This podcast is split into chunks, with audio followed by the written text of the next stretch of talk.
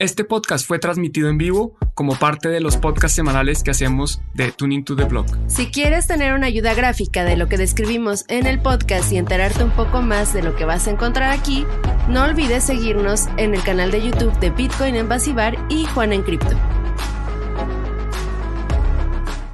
Hola a todos, bienvenidos a Tune to the Blog. Eh, yo soy Lorena Ortiz, Lore Bitcoin, y conmigo mi queridísimo Juan en Cripto, que estábamos entre que sí me acompañaba, entre que no me acompañaba, y por eso también decidimos invitar el día de hoy a alguien muy especial. Hola Juan, ¿cómo estás? Hola Lore, todo bien afortunadamente. Sí, aquí estoy con labores de, de padre y de hombre de familia, entonces me tocó a última hora hacer cosillas, pero bueno, lo logramos, aquí estamos y además con un invitado muy especial, yo estoy muy contento de tenerlo aquí, yo me siento como con alguien de, de mi lado, a veces no sé, como que me siento impostor, bueno, ya siento que aquí hay alguien que me va a apoyar. Ah, tú te sientes impostor, no, no, no, no, no. Pero bueno, el día de hoy tenemos la visita del grandioso, del excelente, del amigable, aunque no parezca tanto en Twitter, nuestro queridísimo Betes Andrés. Hola Andrés, ¿cómo estás? Hola, gracias por esa introducción, por decirme amigable. que lo soy. A veces. Sí lo es, no se dejen engañar. Sí lo es. En Twitter luego se pasa de tóxico. Sí, sí, sí. Y aquí estoy para apoyar a Juan, como bien dijo. Gracias, me hacía falta. ¿Pero apoyar de qué o qué? ¿Por qué? ¿Por qué apoyan? No, no sé. A veces me siento. No, no por ti, Lore, obviamente. ¿no? A veces siento que digo cosas que no hacen mucho sentido.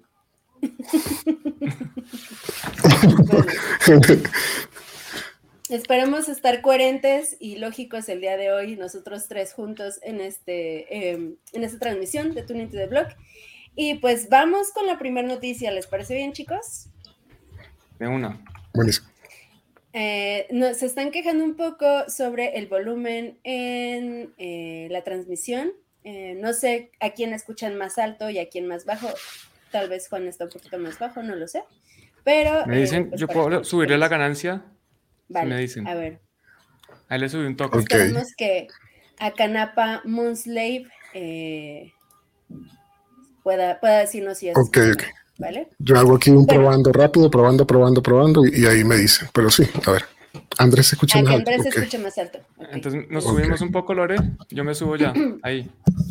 Un poquito. Es que yo con el que tengo aquí no puedo modular. Perdónenme. Miren, tengo este Rodent. Sí, Andrés Mi. Yeti lo tengo en otro lado ahorita. Entonces, Te este toca no gritar, permite. Lore. Bueno, yo, Sí. yo hablo suave. Tú hablas suavecito, Andrés. No grites como siempre. No es Twitter. Les cuento una, una anécdota. Estuve grabando ayer en España. No, Ajá. ayer no, la semana pasada. Y no se dice hablar duro y hablar suave, sino hablar ¿Cómo fuerte. se dice? No, ¿cómo era? Sí se dice suave. Es que yo digo en, en español, en colombiano decimos pasito. Hable pasito. Pasito. Sí, y no entendían. Vale. Eh, pues entonces vamos con la primera noticia. Eh, resulta que Nexo está en el ojo del huracán en este momento de los reguladores, ya que está ofreciendo desde hace tiempo algunos rendimientos de hasta dos cifras. Entonces, al parecer, la SEC ya los está queriendo investigar. Eh, se está poniendo como comparación todo lo que ha pasado con Celsius, BlockFi, eh, después de lo del colapso de FTX. Em, y pues nada, parece que BlockFi, eh, después de pagar una multota de 100 millones de dólares, los, le permitieron continuar eh, con este tipo de, de dinámicas y ya sabemos a dónde fue a parar, ahorita lo vamos a comentar. Y pues eso es la noticia de Nexo. ¿Qué les parece a ustedes, chicos? Empecemos con el invitado. ¿Qué dice Andrés? Sí, esto está muy, muy, muy bueno porque recuerden la- lo que pasó cuando Coindesk publicó los estados financieros de FTX o de Alameda. Y decían, bueno, sí, hay 9 billones de dólares, pero todo está en FTT. Pues yo vi un tweet que no tuve tiempo de ir a buscarlo, donde estaban publicando los estados financieros de Nexo. Y sí, tienen billones de dólares en Nexo. Así que podría ser, podría ser, como todo, podría ser o no, que si la moneda Nexo se va en contra del precio, pues ellos se quedan con un respaldo respaldado nada y con un precio en cero, que fue lo que pasó con el más grande, el segundo más grande del planeta, eh, FTX. Entonces, ese tweet se me perdió, pero es interesantísimo saber qué tan expuesto está a su moneda creada del aire, que tiene o no un utility, porque vi la respuesta a los tweets que decían, no, porque si tú inviertes con ellos y encima le dices, quiero invertir, pero con Nexo, en vez del 13%, te damos el 19%. Fui a ver los porcentajes, eso fue ayer, y, y, me quedé, yo dije, wow, o sea, es, creo que son los tipos que más duro están pagando y bueno, tienen un montón de, de promociones. Si le metes tantos Bitcoin, además yo pensé que eran montos muy pequeños porque podía ser, si le metes 0,01 Bitcoin, te vamos a dar el 20%, pero no, llega como a, a, a 20 bitcoins, 100 bitcoins, y te pagan, tienen promociones. Si lo dejas en dos semanas, te pagamos como el 30%, pero solo dos semanas ponderado eh, o el promedio según la anualidad, pero solamente dos semanas. Tiene un montón de promociones. Entonces, eso se ve un poquito como todo. Se ve mal, posiblemente termine mal. Acá, agregando lo que acaba de decir Andrés, para que no se vaya como el hilo de la conversación, justamente aquí eh, hay un análisis en el que al parecer el 82% del eh, supply completo de Nexo, del token Nexo, pues le pertenece a Nexo, justamente, o sea, de lo que hablaba Andrés. Entonces, sí, eh, pues sí hay datos al respecto. Ojalá en algún momento, eh, Andrés, puedas buscar ese tweet y nos lo compartes para que lo compartamos acá con la audiencia de Tunito de Black. Juan, ¿qué te parece la situación? Yo, quiero dos cositas, mostrar rápido si te vuelves a la pantalla anterior y subes un poco, un poquitico, un poquitico. Ahí ves cómo estas personas, este, este tiene un, podcast que se llama Bankless, como sin banco o como sin necesidad de banco, y ellos patrocinan un banco de, de, criptomonedas, o más bien son patrocinados por un banco de criptomonedas. Entonces quería mostrar que eso es un poco gracioso. Y lo otro que, que quería decir es, bueno, con respecto a lo que dice Andrés y los datos, es que si yo creo, les explico un poco cómo funciona esta dinámica. Yo voy a crear una moneda, se va a llamar Juan Pablo Coin. Voy a imprimir un millón de Juan Pablo Coins. Le voy a dar un Juan Pablo Coin a Lore, un Juan Pablo Coin a eh. Andrés, y voy a coger otro Juan Pablo Coin y voy a empezar a rifarlo al mercado. Y, me lo voy a comprar yo con una billetera que nadie sabe, porque no se sabe que soy yo. Y me lo voy a comprar a 10 dólares. Entonces ahora yo tengo en market cap 10 millones, porque hay, hay, existe un millón de Juan Pablo Coins y cada uno vale 10, porque yo vendí uno a 10, ¿cierto? Entonces el market cap son 10 millones, bueno, menos, menos dos que no tengo yo, que tienen Andrés y Lore. Ahora, yo, yo tengo como, 10 millones de dólares, voy y le digo a un banco o a, otro exchange, oiga, mire, venga, hágame un préstamo y yo le doy a usted 5 millones de Juan Pablo Coin para que tenga de colateral. O ni siquiera se los doy, simplemente le, le, demuestro que en mi balance tengo un montón de dinero. Pero ese dinero no es dinero de verdad, ese dinero es dinero que yo imprimí que, no tiene ningún valor y que le estoy regalando pues un Juan Pablo Coin a Lore y a Andrés, pero en el mercado eso no vale nada, por, por más de que haya transacciones que han marcado un precio, eh, en este caso a 10. Entonces es preocupante eso que está pasando. Eh, obviamente yo, Juan Pablo, yo puedo decirle a la gente, oiga, deme a mí un Bitcoin y yo le voy a dar a usted el 400% en Juan Pablo Coins. Pues a mí no me cuesta nada, yo, yo puedo imprimir más o puedo, puedo, hacer lo que me dé la gana con este Juan Pablo Coin. Entonces eso es un poquito eh, lo que está pasando.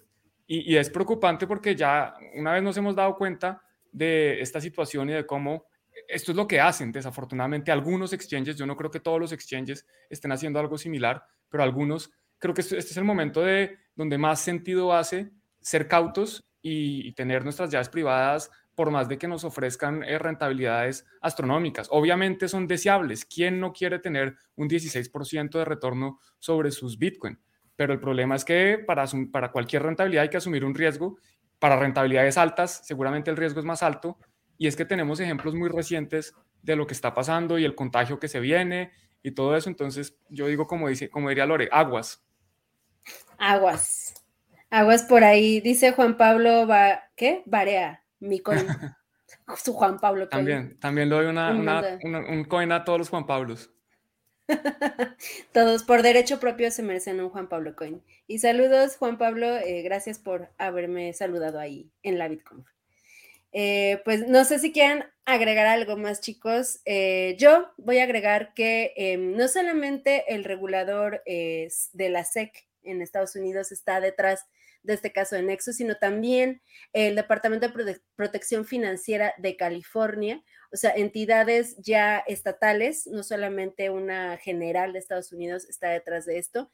Entonces, tengan cuidado si tienen en alguna plataforma de rendimientos eh, llámese Nexo, llámese BlockFi, pues no, pues ya es muy tarde para eso, eh, Celsius pues también ya muy tarde, pero si tienen alguna, algún asset, eh, Bitcoin o cualquier otro en alguna de esas plataformas, tengan mucho cuidado porque ya lo dijimos en el live stream pasado, con todo el contagio que se viene por el caso de FTX, es probable que algunos de estos servicios colapsen o terminen en default a sus usuarios.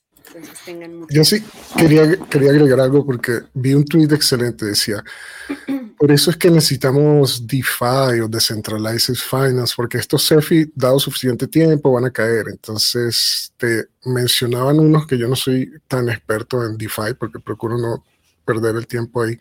Y alguien decía, pero bajo esa lógica podríamos irnos a AAVE, o sea, a AVE, y poner ahí dinero. Y en estos días estaba viendo cómo una persona que es muy famosa, un tipo que es muy, muy famoso porque ha hecho varios hackeos, pero es el primero que veo que pone la cara. Hizo un hackeo, no, eh, decían, eh, eh, él, empezó con la narrativa de el hacker del DAO hace muchos años en Ethereum, ¿era hacker o era abogado? Porque el código es ley. Y el tipo lo que hizo fue leer el código, ver que podías drenarlo, el dinero que había dentro del smart contract y pues quedarse con todo el dinero. Eh, ya si eso entra dentro de algo moral o no, pero el tipo hizo en estos días, hace como un par de meses, un poco más, drenó un bridge que existía en Mango. Mango, para quien no conoce, porque es una, eh, más allá de la fruta en perfecto español, eh, alguien le puso un nombre a una especie de yield con tiene un bridge, un montón de palabras que no significa, sino casi siempre son buzzwords. Y es, una, es el mango, pero en vez de utilizar, incluso yo hubiera metido plata incluso en una fruta, pero en inglés, pero este es mango. Y la gente pues puso plata y mucha plata, ya habían pasado cientos de millones de dólares y bueno, estaba todo el mundo muy feliz hasta que este hacker, o mejor dicho, abogado, le encontró un, problema al bridge, donde los, los, problemas en los bridge siempre son para, para, explicar en 10 segundos, envías y al otro lado te debería salir lo mismo. El problema casi siempre en el bridge porque encuentras una vulnerabilidad donde envías y te sale más del otro lado. Entonces el tipo drenó Mango. Y hablando de buzzwords o palabras que no significan nada, cuando llega el momento de la verdad descentralizado, eh, el ladrón, pues, o el abogado, se llevó como, no sé, siempre se llevan 700 millones de dólares y dicen, mira, hagamos algo, devuélvenos 699 y te quedas con uno. Eso es lo que siempre estila, es, es un estilo que se, se, ha hecho varias veces como en los últimos 100 hackeos de DeFi. Entonces le dijeron, hagamos algo, hagamos una propuesta DAO para ver que, cómo podemos solucionar esto. Y, y el tipo fue el que hizo el DAO y dijo, les mando el 50%. Me quedo con el 50%, fue muy leonino, creo que fue hasta 60 y 40, él se quedaba con el 60% y activó el DAO, la pregunta. Entonces, al momento de votar, él tenía todos los mangos para votar. Entonces, la cuestión era que yo devuelvo el 40 y ustedes no pueden perseguirme judicialmente. Esto, esto, o sea, yo sé que parecen unicornios con mangos y pedacitos de fruta y parece una tontería, pero estamos hablando de mucho dinero con niños jugando a, a, a hacer decentralized finance, cuando en realidad pasa lo que tenía que pasar, que el tipo eh, aprobó el DAO porque él tenía todos los mangos y ganó. obviamente el DAO no pueden perseguirlo judicialmente y, y, y, es una tontería. Entonces él mismo en estos días, acabo de recordar, estaba atacando a AVE o AVE o no sé cómo se pronuncia. Y pues dijo, no, no lo pude reventar porque no tenía suficiente liquidez, lo cual es bueno y malo porque no lo pudo reventar. No pudo reventar a AVE, pero la falta de liquidez puede prender ciertas alarmas. Entonces, bueno, ahí tiene Wow. Acá, mira, hay un, comentario que dice, la mayoría de los DeFi son CeFi disfrazados, son un bulo.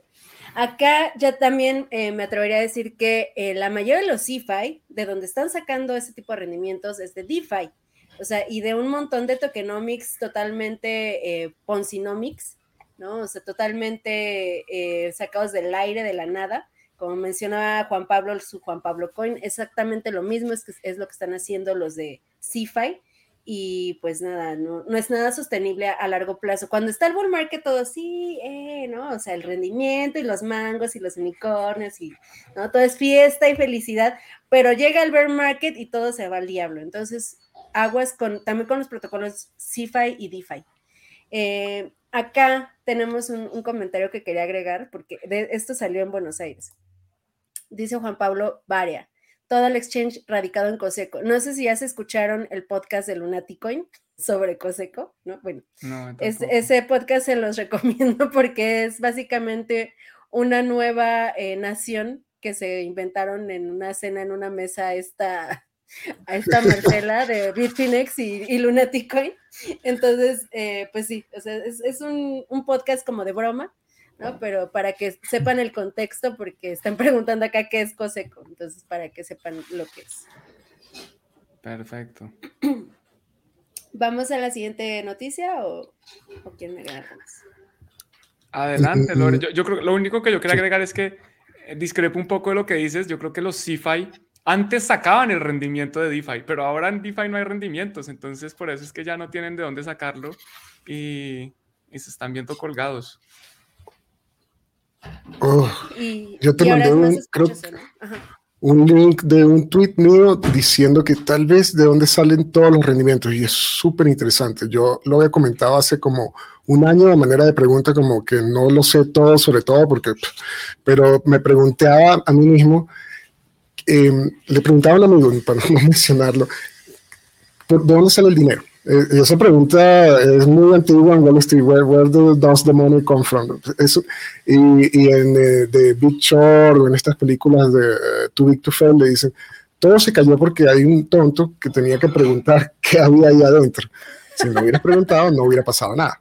Es culpa del preguntón. Entonces yo le pregunté a exactamente ese tweet que decía, es un tweet, son muy pocos caracteres, sé que son más elaboradas estas compañías, pero básicamente te explico cómo puedes poner un Leden, un Celsius, un Nexo, un Crypto.com, un Gemini, un Gemini, BlockFi o Salt.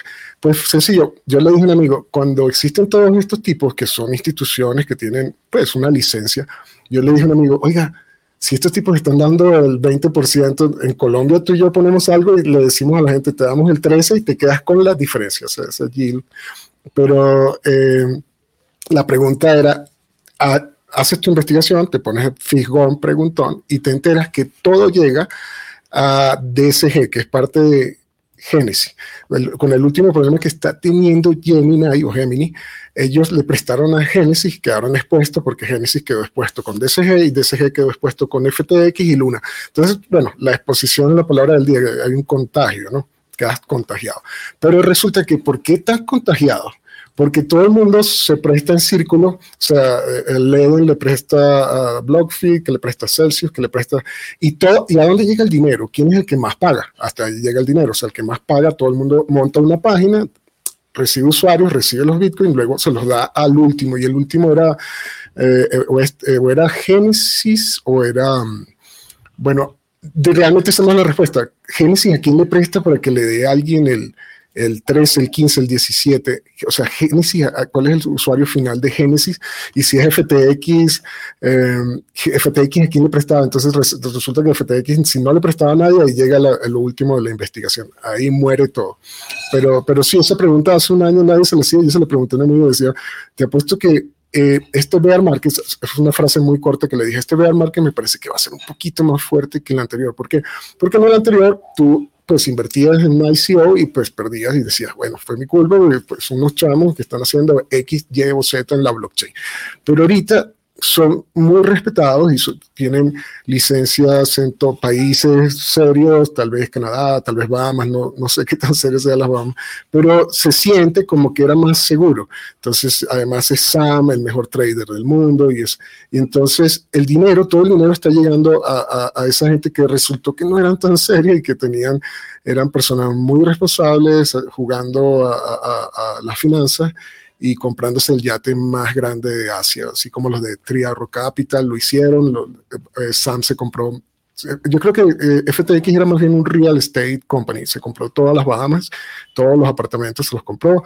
Y entonces, bueno, ahí tienes, eh, de ahí venía ese tweet que saqué, cómo crear tu propio Nexo Leden. Y yo sé que es muy cortico el tweet y que me metí hasta problemas con Nexo Leden. Leden son hasta conocidos amigos, pero bueno, ahí lancé el tweet.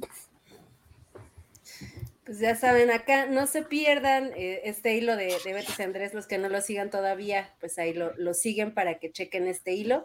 Y acá, eh, recomendación, como siempre, eh, Tune to the Blog, recuerden que ya está en audio, podcast, y justamente tenemos un, un episodio especial sobre el contagio de, de, FTX y la historia completa de cómo es, lo, es que sucedió lo de FTX, ¿verdad, Juan? Así es, Lore, tenemos dos, el que hablamos aquí en video en vivo y uno ya más detallado, resumen con toda la historia histórica desde antes de que se creara FTX. Un poquito vamos a ver quién es este Sam Bankman Fried, su, su, su primer scam Alameda Capital o Alameda Research y después, bueno, cómo todo esto lleva a FTX y las distintas situaciones que llevaron a, a la caída en las criptomonedas. Eso fue como el 8 y 9 de noviembre, creo, algo así. Sí, todo empezó por el primero, no, por el dos, creo, cuando lo, lo de la noticia de, de Coindesk. ¿no? Y bueno, Exacto. ahí hacemos todo el relato de la telenovela, si es que todavía no han visto, no, este es el resumen completo, y todavía esa telenovela no se acaba, falta ver todos los eh, pormenores que se están desencadenando a través de, de esto. Y bueno, acá también, eh, ah, este también me lo pasaste, Andrés eh, otro, otro hilo más sobre eh, BlockFi. Misterilos. Cuéntanos un poquito. Sí, él es Misterilos, él por eso es popular en Twitter, por si no lo saben. Sí, eh, a ver si Juan me ayuda porque la narrativa es muy interesante. Es, es, nosotros no estamos expuestos, nosotros no estamos salpicados, siempre es la misma. La tercer nivel es, bueno, sí teníamos dinero ahí, pero no es el 1%. Eh, la gente está equivocada, estas son nuestras reservas y por último hemos detenido los retiros y después de retener los retiros, bueno, tranquilo, vamos a salir a buscar dinero para que alguien nos, nos, nos preste un billion dólar y seguir con el negocio. No, y siempre termina, bueno, quebrados. No, lo has dicho, un resumen perfecto. Yo me acuerdo antes este año salía Sam Bankman Fried a decir, no, algunos exchanges eh, se van a quebrar. Claro, el suyo, weón. Y también salía eh, el de Genesis, el de DCG, a decir, hay algunos que no están, que no, están, que no tienen suficiente capital. La misma historia se está repitiendo ahora. ahora Sam, Sam, nunca nos mintió, además en el nombre estaba todo. Sí, sí, sí, el, el, banco frito. el banco frito. Ah, a mí me preocupa lo de DSG. Eh, lo de DSG, DSG, como decía Andrés, es la holding, es el papá, es el dueño de Genesis.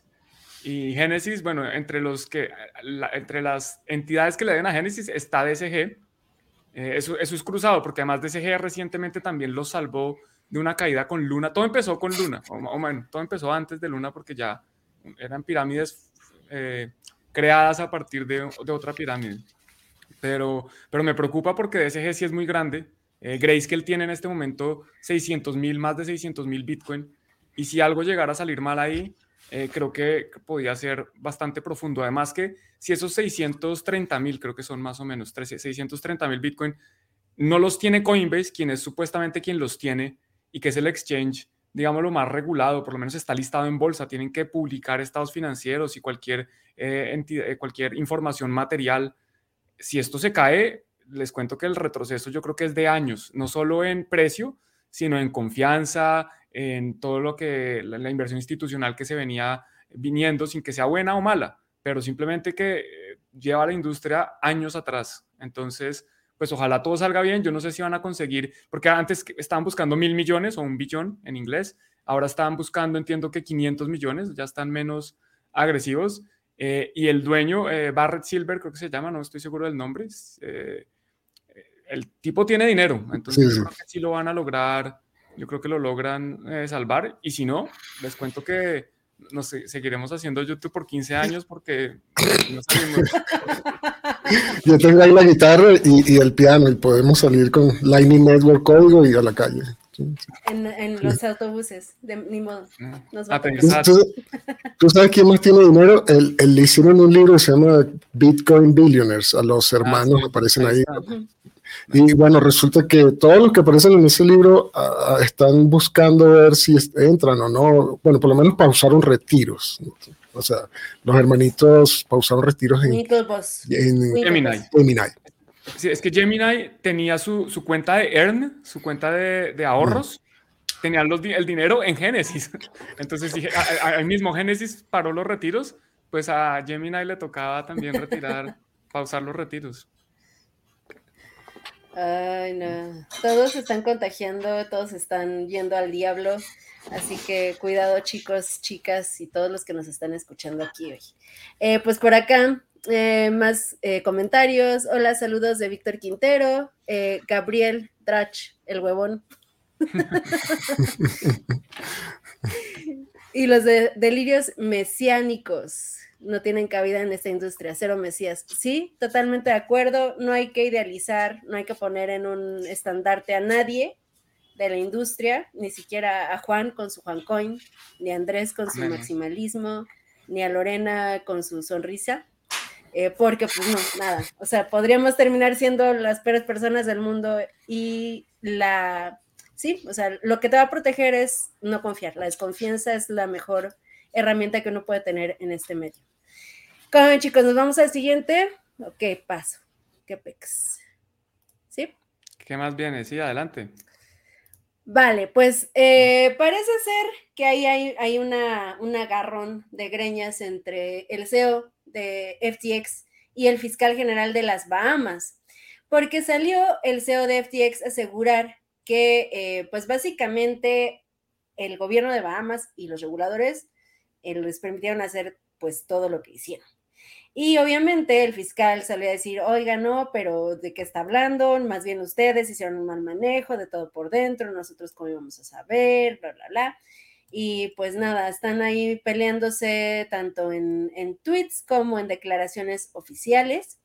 Y es que obviamente este caso de FTX termina dejando muy mal parado al gobierno de las Bahamas, ya que da la apariencia de que básicamente si tú pones tu empresa en las Bahamas, tienes permiso de hacer todo lo que tú quieras. Y pues dicen que no es así. Digo, las pruebas dicen lo contrario. ¿Ustedes qué opinan? ¿Las vamos hicieron un buen papel como reguladores o no? Eh, bueno, yo, creo que rápido. Un buen papel, pues claramente no. Lo que, lo que yo creo que la pregunta podría ser un malo. Y la verdad es que yo no creo que esto lo hubiera parado la regulación, porque si tú ves Gemini tiene el Bit License, que es de las licencias más difíciles de sacar en Nueva York. Toda la industria está en contra de esa licencia y aún así están ahí en problemas. Genesis, de nuevo, de DCG, de uno de los grupos más grandes, importantes, súper regulados, aplicando para un ETF desde hace como 10 años, eh, mejor dicho, esta gente codeándose con reguladores. Es que el mismo Sam Bankman Fried, el segundo donante más grande a la campaña de los demócratas. Yo creo que por eso es que no está en la cárcel. Quién sabe cuánta gente ha untado. Entonces, yo no creo que esto, esto se trate de, de regulación. Yo creo que más bien se trata de buenas prácticas de, hacer, de aprovechar la tecnología para lo que está hecha. Si alguien quiere dejar sus Bitcoin en un custodio, pues oiga, hay una cosa que se llama prueba de reservas y prueba de reservas no es salir a mostrar, oiga, yo tengo estos activos, eso es prueba de activos. Prueba de reservas es mostrar que uno tiene unos activos y que esos activos eh, machan, que esos activos son equivalentes a los pasivos que tiene. Eso es probar las reservas, no es probar los activos. Entonces yo no creo que la regulación eh, sea la culpable ni que sea la solución tampoco. Sí, esa, esa prueba de reserva puede que esté incompleta en el sentido de que mucha gente dice, mira, aquí publicaron eh, la dirección de la wallet, Andrés tiene un servicio. Y yo digo, bueno, yo tengo 100 Bitcoin pero eso lo que me dice es exactamente eso, que tengo 100 Bitcoin, pero no me dice cuántos clientes tengo y esos clientes a lo mejor metieron 1000 Bitcoin y entonces ya estoy abajo por 900 Bitcoin. Es decir, pruebas de reserva es solamente pues la reserva, pero no hay más datos contables con que cotejar porque yo no sé si está bien esos 100 Bitcoin. Em, entonces sí, ahí eh, nos toca esperar a que salga eh, la película en Netflix porque hay muchas teorías conspirativas que seguro van a explicarlas algún director de cine porque parece que este tipo es amiguísimo de Biden, que es el que recibía eh, el Partido Demócrata y ese tipo que es amiguísimo de Biden es el tío de la CEO de Alameda, que, hizo un video eh, diciendo nosotros no tenemos stop loss y luego se supo que además eh, dentro del sistema no, Alameda no era liquidado. O sea, si habían picos, no era liquidado dentro del sistema FTX, que es de ellos mismos.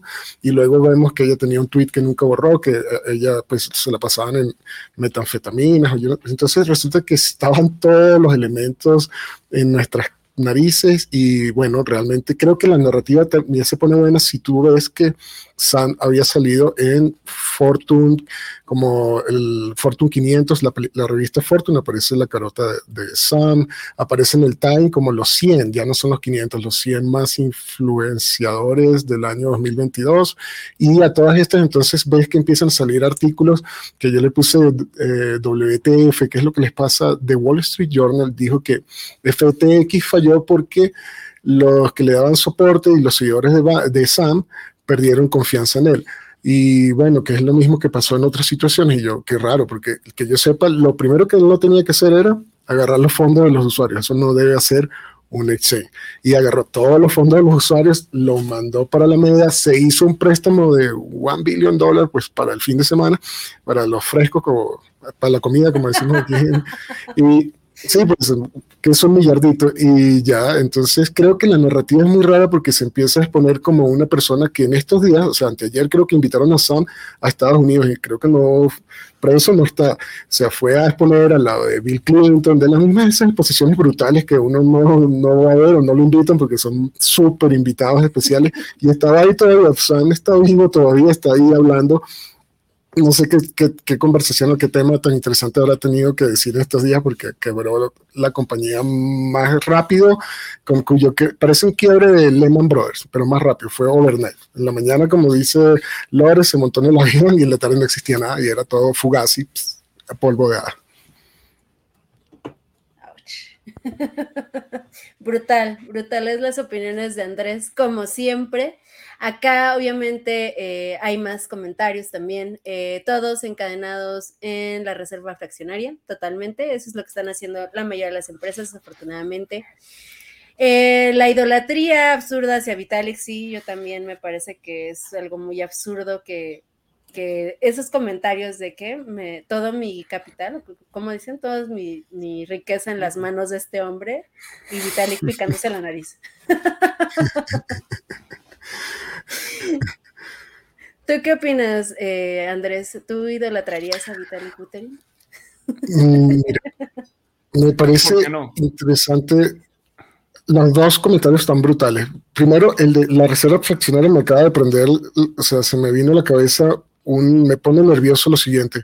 Si FTX no tenía los bitcoins que aparecían en pantalla. Yo, por ejemplo, tuviera yo una cuenta y apareció un bitcoin, pero no lo puedo retirar porque, no, porque era reserva fraccionaria. Ya me estoy empezando a preocupar si realmente yo una vez me peleé en Twitter y creo que yo no tenía tanto la razón. Sí se puede hacer paper bitcoin. Con bitcoin es más difícil que paper oro. Eh, en el oro, el paper fue hecho como un, eh, un un future, algo muy bueno porque el oro era difícil de transportar y hay que tenerlo, entonces hace una auditoría y dice, está aquí en esta bóveda. Entonces el paper oro es una evolución. El paper Bitcoin es como una involución porque Bitcoin, o sea, pones ahorita el QR ahorita en la cámara y jugamos aquí en vivo. ¡Pip! Eh, eh, es una involución, pero me tiene nervioso de que sí existe una especie de reserva fraccionaria, no solamente en, algo centralizado que se veía venir, sino también, por ejemplo, siempre pensé que los Rapid Bitcoin o todas aquellas cosas que están paralelas, sidechain, un montón de palabras raras, en otros proyectos, eh, incluso BitGo, Ethereum, los Rapid, estaba leyendo que en Solana, una vez que se fue a la MEA, que era el que más músculo le daba a Solana, ellos tienen un Rapid en, en, en, Solana, que supuestamente es Bitcoin, pero ese Bitcoin ahorita el mercado sabe más cosas que nosotros. El precio siempre te habla. Y ese Bitcoin está como en 3 mil dólares o en mil dólares, una cosa así. O sea, que parece que no estaban respaldados y eso se creó. Cuando crean a la media, ellos con un clic dijeron, bueno, estamos con estos Bitcoins que no existen. Entonces ya me está preocupando lo de la reserva fraccionaria, es un súper mega tema. Sé que Juan tocó la palabrita justo antes de irnos en vivo. Y bueno, lo de, lo de Vitalik, ya lo dijo Sam, eh, fue muy controversial porque cuando la gente no es políticamente correcta, eh, Sam en, en la BitConf mencionó algo así como... Sam o Samson Mao. Samsung, Samsung, Ah, Samsung estaba hablando sobre Sam y dijo, bueno, tenemos un tipo que se la da que tiene como autismo y habla tan bien que cuando tú crees que es superdotado y tiene autismo y habla tan bien, tú no lo entiendes, dices, bueno, entonces hay que idolatrarlo, como bien dice Acapana. Y, y todo el mundo estaba mirando ahora a Vitaly, fue una especie de, de subtweet o un insulto, aprovechó, se la pusieron en bandeja de plata y bueno, mucha gente obviamente no le gustó porque no es políticamente correcto. Pero sí, eh, mucha gente idolatra a Vitaly, entonces tienen que de ponerse de acuerdo una buena vez. O, o es un superdotado o no lo es, porque cuando lo es, entonces, por ejemplo, él hizo una, una ICO, una colecta de dinero antes de crear Ethereum. Antes de crear Ethereum, él hizo su primer scam, que era compró una Pentium 3, se fue a una presentación y recolectó dinero diciendo que en la Pentium 3 la podías hacer una Quantum Mechanics o Quantum Computer para romper la minería de Bitcoin. Él recaudó dinero y obviamente Adam Back parece que, es muy, muy, muy paciente con él y eh, es amigo de él. Em, y le dijo, tú no puedes hacer una Quantum Computer con no Quantum cosas físicas que, que son qubits, que están congelados a cero grados. Tú no puedes hacer eso. Sí puedo, recolectar el dinero y a la semana dijo, bueno, creo que no puedo. Ese fue el primer scam de Vitaly. El segundo, pues ustedes ya saben cuál es, pero no lo voy a dejar aquí en vivo un video porque todo el mundo va a decir se pasaron de tóxico. Pero el primero fue eso, fue un scam, eh, él recolectó dinero, entonces si él es súper dotado, él sabía que no se podía hacer, entonces es scam. Si no, no, es que él era muy joven y no sabe todo sobre todo, entonces se le pasan unas cosas y otras no, entonces tiene que ponerse de acuerdo, o lo idolatramos o no, pero si es un super dios y lo idolatramos, sí hizo un scam. Mira, es que aparte el hecho de ser superdotado o lo que sea, no quiere decir que seas alguien moral o que seas alguien eh, que sea incapaz de hacer daño, ¿no? O sea, creo que eso va como, hay que separar, porque hay personas como que consideran que la gente que tiene, eh, está en un espectro diferente o tiene capacidades diferentes, eh, también son incapaces de, hacer daño a los demás y creo que eso no tiene ninguna relación, ¿no? O sea, me parece incluso discriminativo, discriminatorio eh, decir que alguien que tiene una capacidad diferente de diferentes cosas, ya sea eh, superior, inferior, diferente, solamente es incapaz de hacer daño a los demás. Es que no, no hay que irse muy lejos para, para, ver que eso es una realidad. Uno ve Bernie Madoff. Bernie Madoff, el mayor estafador de la historia del mundo, se robó más de 60 y pico billones, bueno, la, estafa llegó a ser de 60 y pico billones de dólares, o sea, seis veces lo de el amigo de Andrés Sam, y aún así, pues inteligente y todo, pero un estafador. O para irse a ejemplos un poco más extremos, uno ve el caso de, no sé, de Hitler. Hitler, yo no creo que nadie pueda decir en la historia que era un bruto. Inteligente era, pues una mala persona, hizo muchas cosas malas y todo lo detestable que sean, pero inteligente el tipo era. Entonces la inteligencia no, no le da ninguna otra característica distinta de ser inteligente. Exacto. Bueno, esperemos que esto no haya sido políticamente incorrecto y nos quieran censurar como Samson Mao.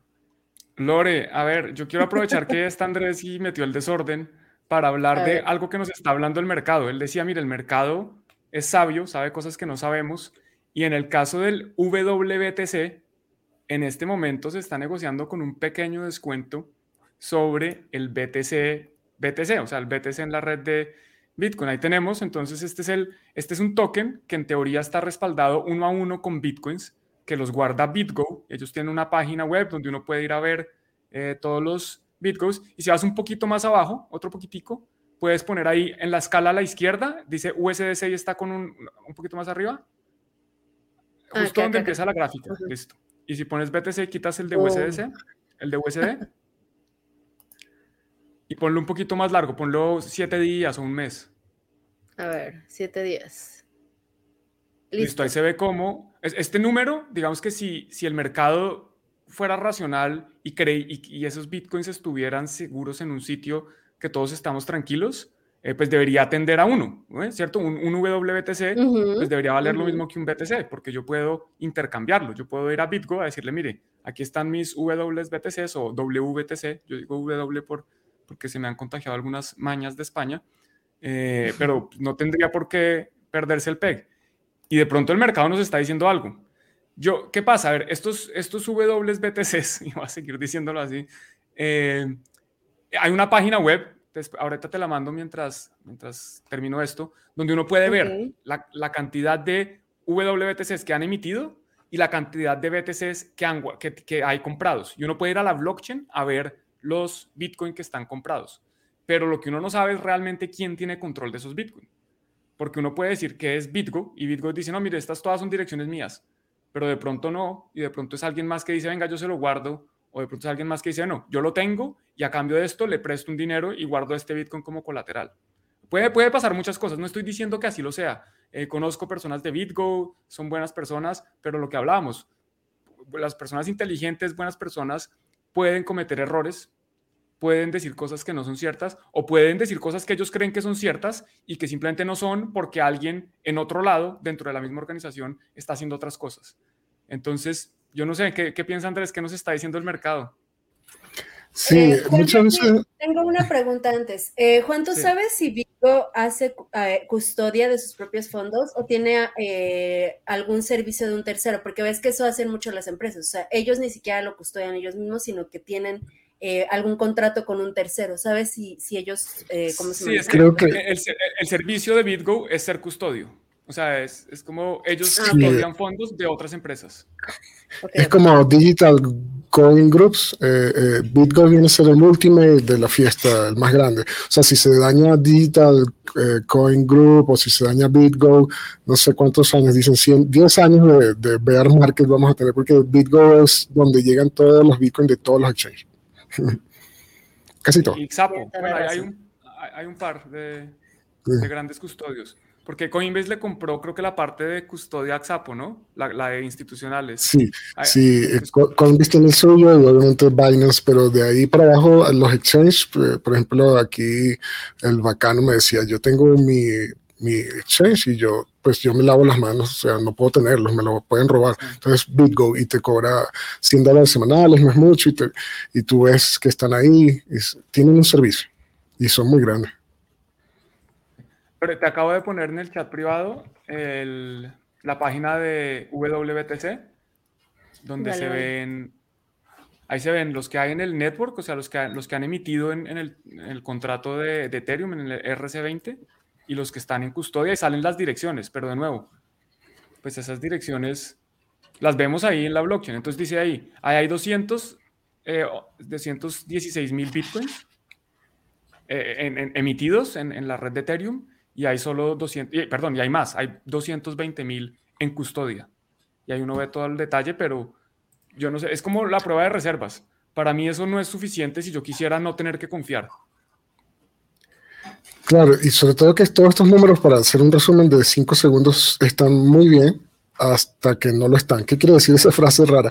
Que, por ejemplo, te dicen, esta es la prueba, la puedo ver aquí, y puedes ir a revisar cada una, pero eso está hasta hoy. El día de mañana, si algo pasara y lo sacan, o sea, eso en cuestión de 10 minutos, tú un bloque, yo, se roban todo. Entonces, tú estás bien hasta que no lo estás. Igualito que me decían, pero es bullish que la gente esté sacando los bitcoins de los exchanges. Yo, pues sí, no, no me voy a quejar, está muy bien. Pero esos son como unos indicadores, entre comillas, que se mueren en 10 minutos porque han sacado un millón de bitcoins de los exchanges y en 10 minutos los vuelven a poner. O sea, ah, mira, subió mucho el precio, vamos a vender lo que quieran hacer. Ese no es el, mega indicador, es un indicador que no pasa una prueba de 10 minutos, es lo que quiero decir. Aquí está BitGo como partner de RapBTC. También está Nexo. A ver, vamos Hablando de ¿saben quién está? Está Three Arrows Capital, no lo han quitado de ahí. Mm. No me parece, pero tal vez se pueda comprar. Es que, es que abajo están más. Abajo. sí. Si vas puro arriba ahí, te va a salir por ahí Three Arrows Capital. Aquí está, Nexo. Y más arriba, Three Arrows Capital que ya, que ya está quebrado oficial. Si vieron, por ejemplo, cambiaron, hace unos días cambiaron las, las llaves privadas, la configuración de llaves privadas que controlaban este contrato, porque algunas entidades de estas que tenían, eh, que hacían parte del multisig, las perdieron. Así de, de bien cuidados están esos Bitcoin. Hay que tener mucho cuidado. Mm. Y otro que se está, otro que se está despegando es el ST Ether, el STETH, también está, se está despegando del precio de ETH. E, es un poquito distinto porque acá es un contrato inteligente bueno, eh, sí, es un contrato inteligente que guarda los Ether, correcto. Este, ¿no? Entonces, mira, ahí está a 1000. Ah, pero este no se puede comparar con Ether. Eh, toca, toca Aquí tengo Ether.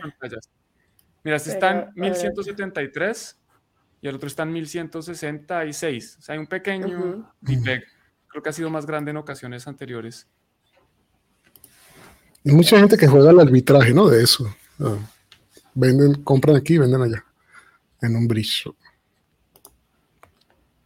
Esa fue la caída de hoy, fuerte. No me he dado cuenta. Yo tenía una deuda ahí de Ether con un amigo, que bueno que se lo pagué antes. No, al revés, lo hubieras comprado más barato ahora. No, porque ese Ether ya lo tenía. O sea, de hecho ya me quedé ah. sin Ether. ya no tengo Ether. Todo el Ether que tenía se lo pasé y ya. Queremos prueba de reserva. lo que sí tengo son NFTs y todos lo saben. Tuyos. Toda mi riqueza está en NFTs. es cierto. toda tu riqueza está en manos de este hombre. Sale vital. Exacto, exacto. Sí. Picándose la nariz. Muy bien. ¿Qué más tenemos, Lore, para hoy? A ver, ahí va, ahí va, ahí va. Eh, tenemos eh, la nueva postura de Vladimir Putin sobre las cadenas de bloques. ¿Se acuerdan que hace tiempo eh, en Rusia se hizo ilegal las transacciones con Bitcoin y con criptomonedas en general? Pues bueno, Putin va a decir que las cadenas de bloques, las blockchain, eran una buena herramienta para eh, no depender de los bancos centrales y para poder hacer transacciones más libres. Esto obviamente lo, sale a decir después de todas eh, las sanciones a las que estuvo expuesto el gobierno ruso después de haber invadido Ucrania. Sin embargo, esas declaraciones de todas formas no hacen ni cosquillas a esta ley eh, sobre la prohibición del uso de Bitcoin y criptomonedas como medio de pago en Rusia. Eh, ¿Cómo ven ustedes lo que dice Putin? Pues pasamos a, eh, lo mismo. Ah, dale. tú, dale tú, dale tú. No, pues eh, rápidamente, yo, digamos que sin, sin, entrar a hacer juicios de valor de si está bien o mal lo que está haciendo Putin, yo entiendo su posición. A ver, él tiene un dinero que él cree tener en unas cuentas en distintos países y de un momento a otro le dicen, por unas cosas que él hizo, de nuevo aquí no estamos entrando a juzgar si, si está bien o no, eh, le bloquean su dinero. Él dice, oiga, ¿cómo así? Yo ya no puedo acceder al dinero que creía que era mío. Pues no, porque le hemos puesto unas sanciones por unas cosas que usted ha hecho en el pasado y ya no lo puede tener. Entonces él decía, oiga, pues qué tal una tecnología donde eh, nadie me puede hacer eso y ve un potencial interesante en esa tecnología. Además de que Rusia ya pues ha jugado con el tema regulatorios varias veces, sale el Banco Central dice una cosa, después sale el ministro de Finanzas y dice otra, después dicen, eh, eso es una, eh, a ver, personalmente, sin ser experto en política, creo que eso es un gobierno bastante desordenado. Eh, yo no sé, obviamente hay el que manda es Putin, pero no sé si hay alguien más. Y, creo que tienen otras prioridades, creo que no, no están muy enfocados, no tienen como un foco muy claro, o por lo menos este no es el foco. lo que sí creo que es importante destacar acá es que cada vez va a ser más notoria la importancia de tener una política gubernamental con respecto a Bitcoin y las criptomonedas en general. Yo creo que los gobiernos cada vez se van a dar más importante de eh, esta pieza en el ajedrez geopolítico. A ver, entendámosla. ¿Qué poderes tiene? ¿Cómo se mueve? Digamos que fuera un ajedrez. Sabemos que la torre se mueve así, el alfil se mueve así, el caballito salta, la reina para todos lados. Bueno, pues este, este Bitcoin, ¿qué es lo que hace? ¿Qué es lo que puede hacer? ¿Y cómo podemos aprovechar esta pieza en, en este juego de geopolítica que estamos viviendo? Mira, justo estoy tomando de esta taza, se llama así, la blockchain es el residuo no deseado del hermoso acto de enviar Bitcoin. Entonces este personaje, y ves como dice Juan, llevan la política y uno no sabe qué hay detrás, si están pumpeando o están dumpeando, no se sabe porque no se ponen de acuerdo. Él está hablando de blockchain. No sé, me pone nervioso si al final lo que quiere es CBDC o una moneda de bancos centrales que corra con blockchain y lo que sea. Y que lo cual es difícil porque tendría que aceptar la China, o sea, ¿quién va a aceptar esa moneda? Y, y si es cripto, mm, yo puse por allá un tweet que me, me pareció interesante. Eh, no porque lo haya puesto yo, sino porque decía, eh, no, está bien que yo lo diga, pero decía, ¿qué, qué, qué es cripto? ¿A qué se refiere con blockchain? Y entonces la pregunta era, es Luna, cripto, o sea, top, top 5, de, top 6 de CoinMarketCap, de la paginita. Es Solana, que ya vimos el ejemplo de Juan de Market Cap, es peligroso. Es Solana, en Solana están retirando los Tether, porque yo no sé quién se llevó las llaves, seguramente de la media. Eh, eh, y si me dicen Terra, pues Luna, FTT, es cripto, es una cripto. A mí me gustó mucho un ejemplo que, que puse que era Crow. Eh, espera el nombre. Crow es de crypto.com. Es Crow cripto, de crypto.com. Y pues, ¿por qué menciono tanto? Porque se fueron a cero, ¿no? Porque, por ejemplo, USDT es cripto, USDT se va a ir Rusia con USDT. No, ellos saben que USDT, para que no lo sabe, se puede congelar. Entonces Rusia no se va a ir a USDT porque lo pueden congelar. Eh, y cuando me dicen, no, Andrés, mira, es blockchain, no hables de cripto, sino que estos son unos blockchain que va a ser, eso no tiene ningún sentido. El único sentido que tenía Bitcoin es la resistencia a la censura. Eh, poner otra cosa no tiene sentido que cripto. Y si dices de blockchain es como cuando me dijeron, mira, Andrés, lo que pasa es que tú no entiendes. Eso tiene vida propia, en una blockchain tiene vida propia, por ejemplo, un smart contract, entonces tú metes aquí, nadie lo controla. Y sí, tenían razón, fui a ver los smart contracts en, en, Binance Chain, eh, eh, eh, la cadena de Binance descentralizada, y resultó que no atacaron el smart contract, atacaron la cadena, es decir, pararon toda la cadena con un dedo. Entonces, hablar de blockchain en pleno año 2023, todavía en serio, Putin hablando de blockchain, es decir, mm, no sé a qué están jugando y espero que, pues no sé, que, no se haga ni así, sí, pero no sé a qué blockchain va a elegir, ni qué moneda, ni qué cripto, está todo muy difícil, a menos que sea Bitcoin, pues vas, puedes tener un problema. Descentralizada ahí era mis comillas. Eh, acá hay un, una, un comentario, quiero preguntarles. RCK es Ethereum disfrazado. Y yo ahorita mm. tengo mi propia mi propio comentario, pero quiero que me digan ¿Quién primero, Lore? Asigna. A ver, uh, Juan, digo Juan. Listo. Bueno, pues eh, RSK es similar a Ethereum, tiene, eh, digamos que ellos aprovechan, es como un fork de Ethereum, sin embargo ellos no imprimieron su propia moneda, la, la moneda nativa de RSK es Bitcoin, uno lo que hace es que bloquea un Bitcoin en la cadena principal, hay un contrato multisig donde hay unas entidades que, controlan ese Bitcoin y a cambio de ese Bitcoin nos emiten un RBTC en la red de RSK. Tiene bastantes diferencias con Ethereum, especialmente que eh, no solo que no tiene su propia moneda nativa, sino que adicionalmente eh, la forma como se agregan bloques es, son los mismos mineros de Bitcoin. Es un proceso que se llama merge mining o como minería de fusión. O sea, antes del merge de Ethereum ya existía la palabra merge en, esta industria y se refiere a esa, minería que los mineros, mientras minan Bitcoin, también minan eh, la, blockchain de RSK y ya dentro en la blockchain sí es muy similar a Ethereum. Los contratos inteligentes eh, funcionan con la misma estructura, se utiliza Solidity, eh, se pueden hacer exactamente lo mismo que se puede hacer en Ethereum, se puede hacer con RSK. Y también vale la pena aclarar que a pesar de que no emitieron un token nativo, o sea que uno puede operar con Bitcoin directamente, con RBTC, que es Bitcoin rapeado, Bitcoin en esta multisig guardada, eh, tienen un token que se llama RIF, pero es un token que, digamos que es aparte de RSK, donde eh, se pueden hacer, o se ofrece distintos servicios. Es como un utility token eh, para acceder a unos productos que ellos tienen ahí especiales. Eso es, un poquito mi respuesta. Sí, su utility token como para tomar decisiones o DAO, etcétera.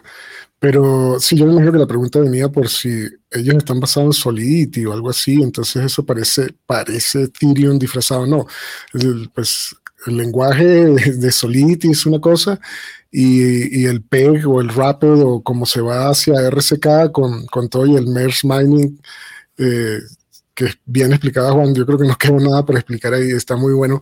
Y si, y si hay una especie de servicio como Bipro, etcétera, están altamente sobreapalancados, no, no, no, para no ser liquidados en caso de que se vaya en contra del precio. Ya, sé que se pone más técnico. Sobrecolateralizados, más que sobreapalancado. Sobre, pero sí. Sobreapalancado estoy yo ahorita. pero sí, eh, sí, creo que es 800% de colateralización o algo así. Pero no, no, eh, el lenguaje es, es, de Solidity para que ya estaba hecho todo, entonces dijeron, bueno, este es el lenguaje que vamos a utilizar. Lore, tu turno. ¿Qué tenías que decir? Básicamente es casi lo mismo que ustedes. O sea, el, hecho de utilizar un lenguaje que obviamente está hecho para Ethereum, no quiere decir que sea Ethereum. Eh, recordemos que es una sidechain, o sea, no es eh, que sea exactamente em, a la par de Bitcoin, aunque sí es hasta cierto punto, pero eh, a final de cuentas lo que se hace en el wrap de RSK para Bitcoin es bastante limpio, bastante transparente. Entonces, yo no tendría estas preocupaciones en cuanto a RSK, además de que, siendo honestos, o sea, eh, conociendo a, los developers, a la gente que está detrás de RSK, tampoco se manejan como eh, cualquier otra empresa cripto que está ofreciendo un servicio de este tipo, eh, si no RSK creo que ya habría despegado desde hace muchos años, eh, se mantienen bajo esta ideología que es Bitcoiner 100%, entonces todos los productos incluso que se manejan sobre RSK, incluyendo por ejemplo Money on Chain y Tropicus, me parece que se manejan de una manera diferente a, otros DeFi que hemos visto yo lo dije el live pasado. Eh, para mí, la única stablecoin en la que yo tengo más confianza actualmente es DOC, que básicamente corre sobre Money on Chain, que está sobre RSK.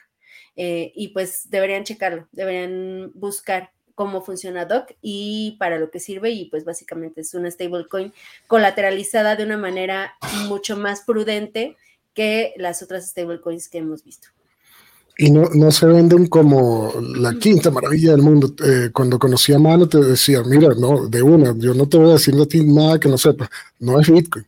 Y si pones eso como eh, cuando tomas medicina de amplio espectro, pones en un amplio espectro, obviamente el dios Bitcoin está aquí, y RSK no está acá, no es Bitcoin, pero sí está open source, aquí se ve el Rapid, se ve el Mesh Mining, y bueno, o sea, si hay algo que tiene riesgo igual a cero, que es Bitcoin, eh, RSK se mueve un poquito, no está del lado de los bancos, ni es Luna, ni es sintético, ni es algorítmico, sino que es esto, es esto, no es Bitcoin, y si no te gusta, no, no lo uses, ellos no se ven como lo máximo y te dicen de, frente, no, nosotros somos bitcoiners con una solución que nos ha, nos ha salido muy bien y hasta los momentos todo está perfecto. Es open source, si quieren atacarlo, lo atacarán, pero no han podido hacerlo. Entonces, bueno, eh, si quieren seguir en Bitcoin, sigan en Bitcoin. El RSK está muy interesante, como dice Lore. Yo soy acá tienes un, Acá tienes un fan, Andrés, que dice que le mandes un beso maximalista. Ah, ¿cómo será un beso maximalista? No puede ser así delicado. Tiene que ser más como meat con carne y beso. con la sangre así escurriendo en los ¿Alguno de ustedes se acuerda que en algún momento hubo un término, creo que iniciado incluso por, por de pronto por Manu, que era eh, Bitcoin Mutant?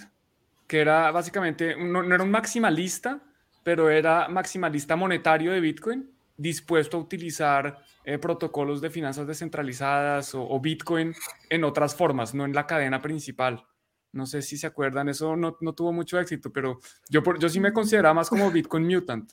Eh, no, no, sé si era Bitcoin Mutant o Bitcoiner Mutant, era como un mutante, como, oiga, yo soy Bitcoiner 100%, pero creo que hay más cosas que se pueden hacer con esta tecnología y bueno, vamos a ver, yo creo que lo de Bitcoin, lo de BitPro y Money Chain y esas cosas, interesante, vamos a ver en qué termina como los hombres X mutantes, tú tienes los ojos láser de este, eh, eres un Bitcoin mutant. Así es. Acá vamos, hablando de apalancamientos, ya que sacó la palabra este Andrés, eh, vamos a la mm, última, no sé, es que tengo aquí muchas pestañas abiertas, pero creo que es la última noticia, que de hecho le da el título y, es, y fue la inspiración del mini que hicimos, que es básicamente qué está pasando con la minería de Bitcoin. Voy a traducir esto para la gente que nos está viendo en español. Eh, y pues nos da este artículo Cointelegraph sobre cinco cosas eh, a tomar en cuenta sobre la minería de Bitcoin. Y es que, eh, pues, minar ya no es lo que antes. los mineros están teniendo pérdidas bastante arrechas, como dirían por ahí en otros países de Sudamérica. Ya empieza a, aprender nuevas palabras, Juan. Entonces, están muy, muy duras las pérdidas para los bitcoiners, para los mineros, ya que muchos estuvieron haciendo holding de sus ganancias durante el mercado alcista. Entonces, actualmente eh, si tomamos en cuenta algunas cuestiones como la crisis eh, energética en algunos países y todas las problemáticas de la inflación, que obviamente se traducen en un costo mucho más alto de la energía eléctrica, eh, pues sí, ya no está siendo como tan sostenible la minería para algunos. Entonces se está hablando de que podría haber una nueva capitulación para los mineros.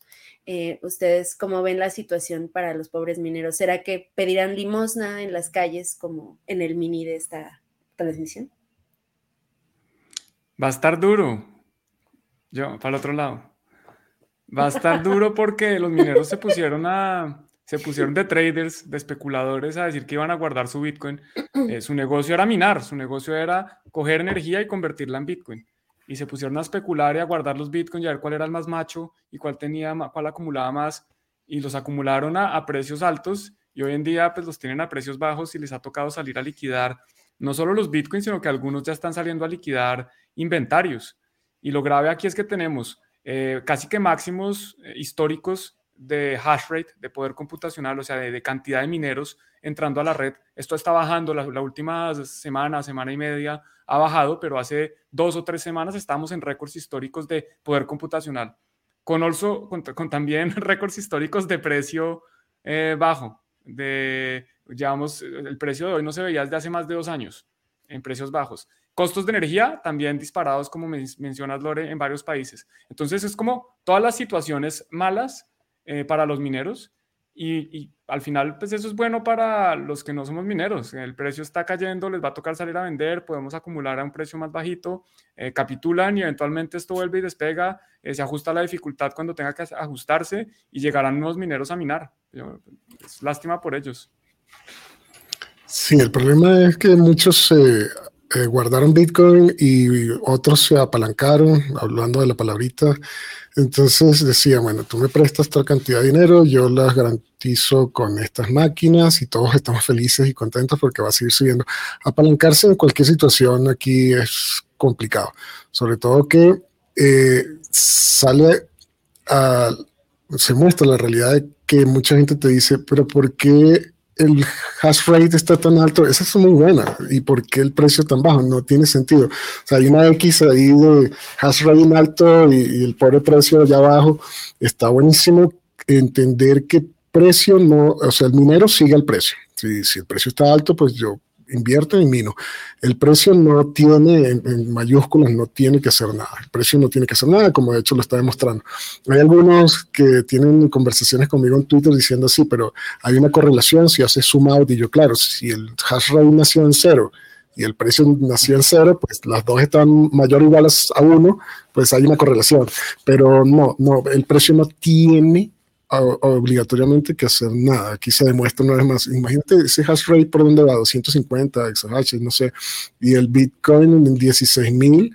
Eh, ¿Por qué pasa esto y por qué, por qué sube el hash rate? Entonces te preguntas cómo funciona eso. Y es que el precio se puede mover a la velocidad de la luz, o sea, estamos en 30 y baja a 20 en dos días, es muy rápido, pero las máquinas no. O sea, si tú haces una compra grande, estos tipos siempre hacen compra de 100 millones de dólares, te llega entre a los 7 meses y a los 11 meses y haces el deploy, ya tienes tus contratos eléctricos y empiezas a conectarlos. Es, no es un tango de dos bailando al mismo tiempo al unísono, no. El hash rate se tarda para subir, empieza a subir, entonces le llegan las máquinas y dicen, ¿qué hago con estas máquinas si están 16 mil? Bueno, pongámoslo a ver, porque igual no las voy a dejar desconectadas. Y el precio bajando, sí si ellas se hablaran más rápido y fuera un tango, sería perfecto. Bajo. Lo que sí puede ser también para abajo rápido, como un tango, es el hash rate de para arriba es más lento, de para abajo es, si puede bajar 11%, creo que va a bajar o tal vez más dentro de un par de semanas. Va a bajar así, de un solo sopetón, el hash rate, porque eh, se desconectó dos compañías gigantes, creo que una era Core Scientific y la otra, no, recuerdo el nombre, creo que es Iris Energy. Cada, uno tenía más de 100 millones de dólares en máquinas y estaban apalancadas y se, no pudieron pagar el último, pues tienen préstamos y no pudieron pagar el último mes, entonces ya casi Chapter 11, como todo el mundo en este mercado. Eh, ¿Y qué pasa? ¿Va a morir la minería? ¿Es es la parte importante que la gente le interesa? ¿O hay una espiral de la muerte otra vez? No, otra vez la misma narrativa.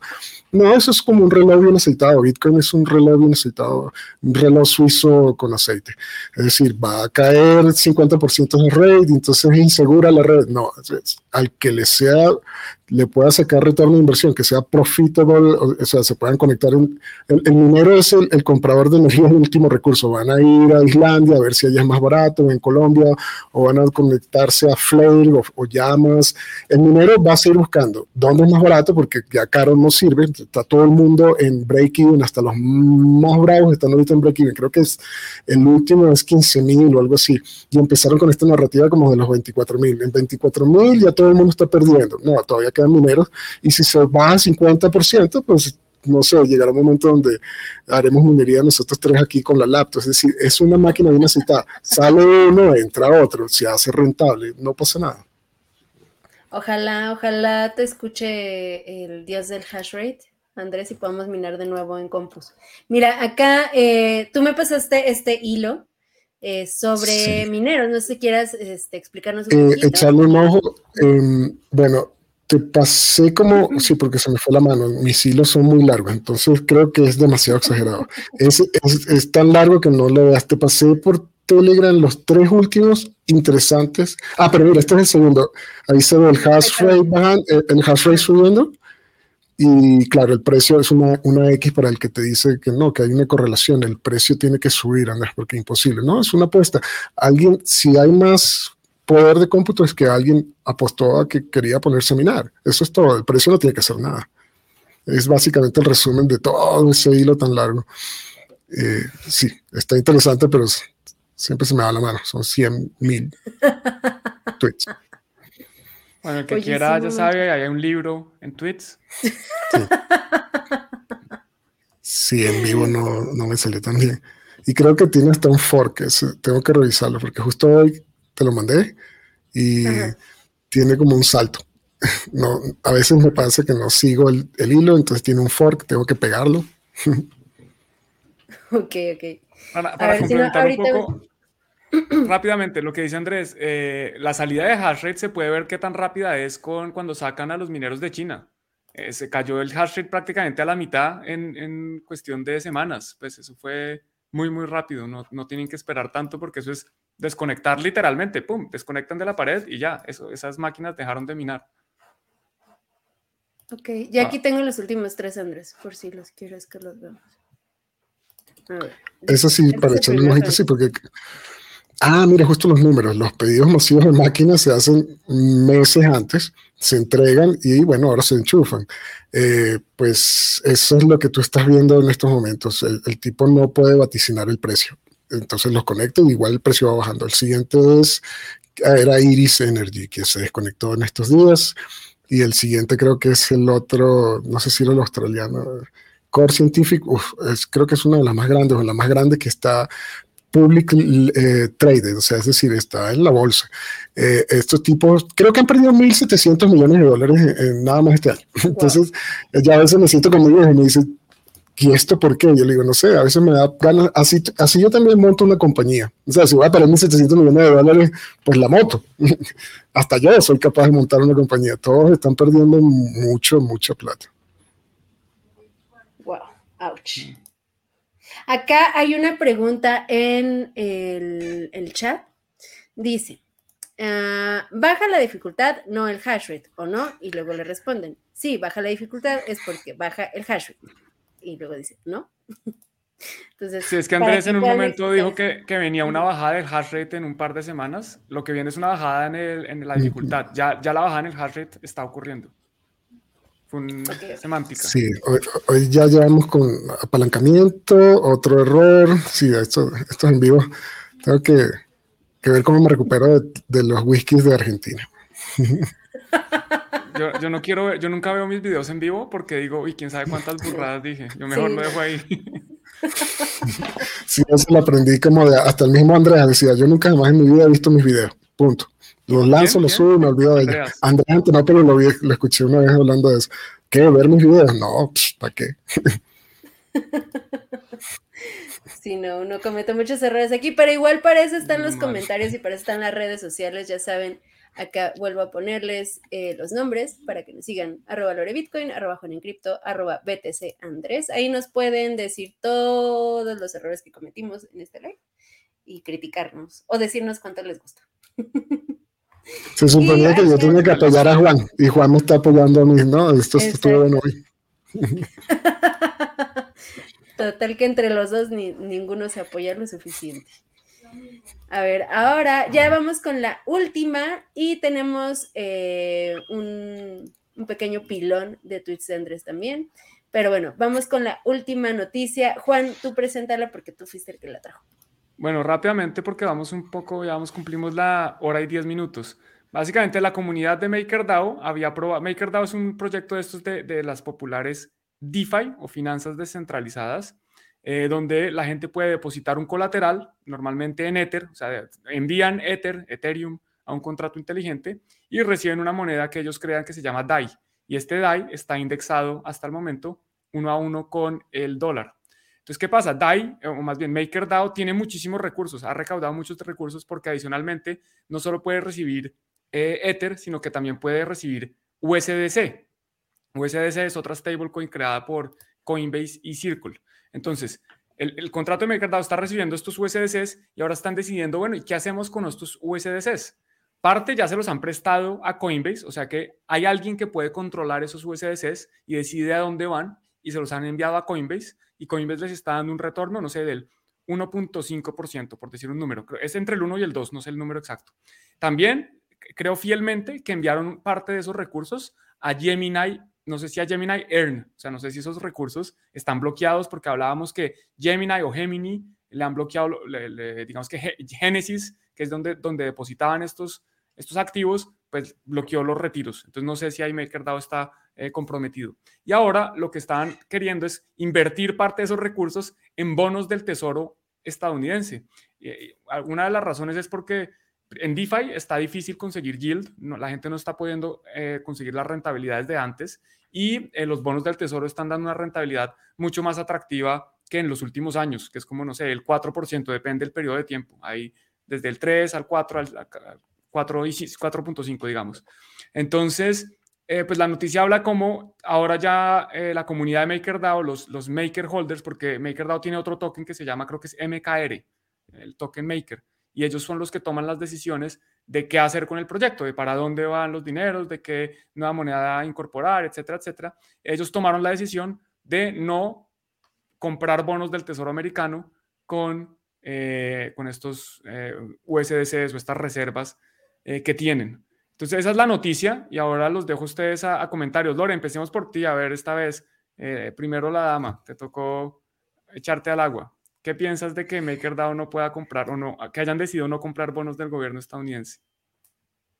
Mm, mira, yo considero que lo, que se está ofreciendo por la compra de bonos del tesoro también es, eh, es insostenible, ¿no? Eh, estamos hablando de una economía que está tambaleándose y obviamente este tipo de incentivos que se están ofreciendo a la compra de los bonos del tesoro, siento yo que es una movida desesperada del gobierno de Estados Unidos para eh, poder seguir recopilando, recabando más eh, dinero.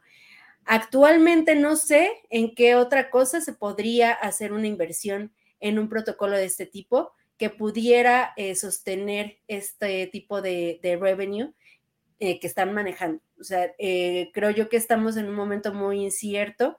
yo en lo personal compraría Bitcoin, más allá que bonos, pero eh, pues ya sabemos cómo se ha manejado MakerDAO en los últimos tiempos y la mayoría de los assets que ellos están holdeando eh, no tienen incluso que ver muchas veces con nada que, de cripto. Entonces, eh, creo yo que mm, mm, no sé si están cometiendo un error, un acierto, pero el hecho de tener ese dinero ahí, no sé qué, vayan a terminar haciendo, la verdad. ¿Tú qué opinas, Andrés? ¿Crees que es un acierto? ¿Me equivocación? Pues Está perfecto todo lo que dijeron, pero quiero agregarle más picante. A mí me parece que todo eso de DeFi, que no lo dijimos hoy, es Dino, es Decentralized y Name Only, es Dino. Hay que empezar a nombrar las cosas por, por su verdadero nombre. Eh, y es como estábamos hablando hace un rato, qué es Maker, qué, es DAI, qué es cripto y si es lo más stablecoin descentralizado que existe, pero está respaldado en USDC. La gente no sabe que USDT se puede congelar y USDC se puede poner en un blacklist. Es decir, volvimos a la misma frase, la única intención de Bitcoin era ser resistente a la censura, todo lo demás es una comiquita DeFi es Dino, donde lo pongas siempre tienes punto único de fallo, por lo que hablábamos del el amplio espectro, aquí está Bitcoin de un lado, lo demás es, es, es, seguir jugando a, la misma tontería de siempre, es jugar a cripto, jugar a USDC. Y tenía por ahí un tweet que siempre pongo que dice, si pueden hacerlo, lo harán.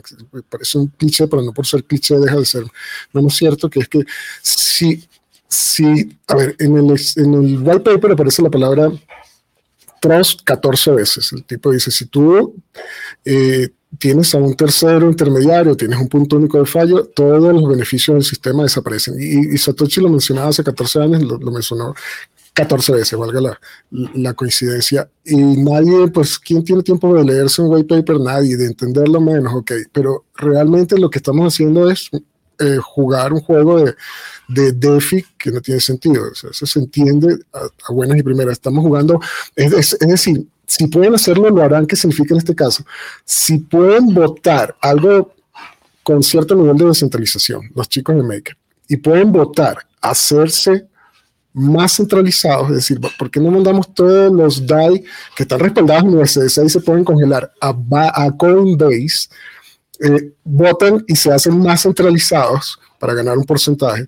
Eh, si pueden hacerlo, lo harán. Eso terminará un día, o sea, bueno, esto es Maker y está todo sobre Amazon y lo tiene todo Coinbase y. Chao, cierren la puerta. Es, todo es una tontería. El cuento en sí sé que es muy técnico, no se entiende muy bien todas las palabras, pero es una tontería, es Dino y ya, no sé, estos temas de verdad que dan risa, hay que ponerle una carita de payaso. Juan, bueno, no, a mí yo, sí, es que no, no, tengo mucho más que agregar, de acuerdo. Yo creo que muestra, eso es un problema de, de DeFi. Eh, yo, yo sí creo en DeFi, yo sí creo que hay cosas DeFi. Por decir un ejemplo, la versión 1 de Uniswap, creo que no hay forma de parar ese contrato inteligente, no hay forma de que alguien le meta la mano, pero pues no son muchos. Eh, por ahí había un comentario en el chat hace rato, alguien diciendo que, que la mayoría de DeFi pues son proyectos CeFi escondidos o algo así. Pues desafortunadamente al, momento, sí, hoy en día la mayoría de contratos tienen eh, puertas traseras, tienen una gobernanza donde hay unas personas que controlan la mayoría de los tokens y toman las decisiones como mejor les parece. Y hay muchos puntos de centralización, que eventualmente la promesa sea otra, sí, y yo creo en esa promesa, yo creo que es interesante, pero pues desafortunadamente hoy estamos un poco lejos de eso. Y además yo recuerdo que MakerDAO recientemente también salió en las noticias porque creo que aceptó una hipoteca como colateral. Entonces yo me pregunto, ¿y esa hipoteca cómo la aceptó? ¿Qué contrato inteligente? Eh, ¿Cómo valoran esa hipoteca? ¿Qué oráculo les dice cuál es el precio de esa hipoteca para ver si hay que liquidar el colateral? Y si lo tienen que salir a liquidar, ¿qué hacen? ¿Salen a vender la casa y, si no la pueden, mejor dicho? Eh, eso se sale un poco de, esto que hablamos, que esto es matemáticas, que no hay que confiar en nadie. Pues aquí hay que confiar en un juez, hay que confiar en un, en un abogado, en una persona que sale a vender la casa, mejor dicho, yo no sé ¿A, nombre de quién? Eso es una entidad, está registrada, la casa puede estar a nombre de un contrato inteligente, no, no entiendo. Entonces, pues, bueno, ahí siguen. A mí me gustan los experimentos, yo sí debo aceptarlo. A mí me gustan con, con el dinero de otro, pues con el mío no. no, también con el propio, pero es, es lo que decía desde la otra vez. No recuerdo qué tema estábamos hablando, Juan. Ah, pues creo que igual de DeFi. Y lo que yo decía era que, o sea, si uno le gusta experimentar cosillas ahí, o sea, determines una cantidad, o sea, mínima, que tú digas, este dinero lo voy a perder, ¿no? O sea, ya, ese lo va a perder, pero lo estoy invirtiendo en aprender y en experimentar y en vivir la vida y ver qué bonito es DeFi, ¿no? Pero, y bueno, si me sale bien, bueno, y si me sale mal, igual, ¿no? O sea, está bien, está bueno, ¿no? O sea, checar qué onda con todo, pero eh, pues siempre tener en mente que es una cosa muy riesgosa y se están haciendo tantas eh, tonterías, estupideces, como lo que mencionas de la hipoteca, es, o sea, es totalmente ilógico y estúpido pensar que un colateral dentro de un contrato inteligente va a poder estar en una propiedad física a nombre de quién, ¿no? Sí, es como lo que dijo Juan sobre Uniswap versión 1. eh, Andrés, no, míralo bien, no se puede detener. Pero si llegado el caso, eh, le llega... Mm, en Uniswap están los coreanos del norte haciendo algo, le puede llegar una carta de estas de la OFAC a Coinbase, que es uno de los más grandes que firma en, el Proof of Stake de Ethereum, y ya no paras el smart contract, sino paras la cadena de bloques como la, como la blockchain de, de Binance Chain. Dicen que esto tendría que ser si solamente el 97% se pone de acuerdo, etcétera, y es mucho más difícil. Difícil es, pero pues sí, es como complicado este jueguito de la, que dijo así Lore, de la jugar, la descentralización y, probar con un poquito de dinero. Y es por el dicho también es complicado. Si quieren jugar, pueden jugar, pero tienen que entender que esa es la razón por la cual eh, una hipoteca, una casa, ejecutar, el nivel de ejecutoriedad tiene ciertos reglamentos en cada uno de los países, tú no puedes hacer un montón de cosas. Y por eso es que decían que las bananas en una cadena de bloques no funcionan, porque es igual que da risa las bananas, pero es igual que las criptomonedas respaldadas por oro no funcionan en la cadena de bloques. Ninguno de estos físicos, ni la casa, ni la banana, ni el oro, puede ponerse en la cadena de bloques sin depender de un tercero de confianza aplica para todos estos físicos. Entonces, bueno, si tú estás de acuerdo con eso y sabes exactamente lo que estás haciendo, pues entrale a la banana o, o al maker respaldado en una casa. ¿Ni los mangos? ¿Ah? ¿Ni los no, mangos? los mangos sí, pero lo que pasa es que se, los llevó este amigo. los mangos, los mangos funcionan para los que saben aprovechar el sistema, ¿no? Sí. Los abogados. Muy bien. Sí, los abogados, ya saben. abogados de código. Acá hay una pregunta interesante y quiero su opinión. Dice, pero todo lo dicho sobre Maker es aplicado a Sovereign igual, ¿no? Pues Juan, a ver si nos ayuda. Sí, a ver, no, todo porque son proyectos distintos que hacen distintas cosas, pero en general sí. En general, ah, cuando hay oráculos, pues los oráculos no son descentralizados. Hay un grupo de personas, puede ser una o pueden ser varias, que toman esa decisión, pero igual siendo varias, pues son personas identificables que el proyecto ha seleccionado, que en cualquier momento pueden llamar y decir, oiga, ¿sabe qué? Eh, mejor digamos X y no Y. ¿Por qué no? O sea, sí, ya de acuerdo. Yo creo que sí, en general, aplica para Sobring, ¿sí? No, no tengo nada ni en contra ni a favor de, de Sobring o Maker. Yo digo las cosas que pienso y yo lo puedo utilizar. A mí, yo no estoy diciendo que no lo utilice. Yo estoy aquí para apoyarte hoy, tranquilo. yo, lo que digo es que, hay que saber para qué, o sea, mejor dicho, el objetivo de utilizarlo. Si yo estoy poniendo todos mis recursos en MakerDAO para sacar un préstamo, esperando después ir a pagarlo eh, y, no sé, dejar la herencia de mi hija en MakerDAO, pues yo creo que es un error. Si lo estoy haciendo para aprender, para experimentar, para después ir a contarle a alguien, oiga, mire, esto está buenísimo, pues si está dispuesto, si eso es un gasto, me parece genial. Si es una inversión, yo creo que hay que tener cuidado y hay que entenderlo muy bien. Lo mismo aplica para todos, MakerDAO, para, para Money on Change. Yo ya hoy confesé, soy, soy BitPro holder. Y aún así, pues hay, hay eso, ese tiene elementos centralizadores. Hay unos oráculos que dicen, oiga, ¿cuál es el precio de Bitcoin comparado con el dólar en cada momento? Y si esos dicen mentiras, pues esto se puede ir al carajo son riesgos que uno asume. Cuando uno quiere rentabilidad, pues asume riesgos. A mí me, ha dado cosita meterme al Bipro. Voy a confesar. Es, es, buen momento. No es recomendación de inversión. después, lo hablamos en privado. Ok, al rato me das tus, consejos, Juan, pero en privado. Este, chicos, algo más. Acá hay, acá hay otra última pregunta. No sé si quieren que la haremos.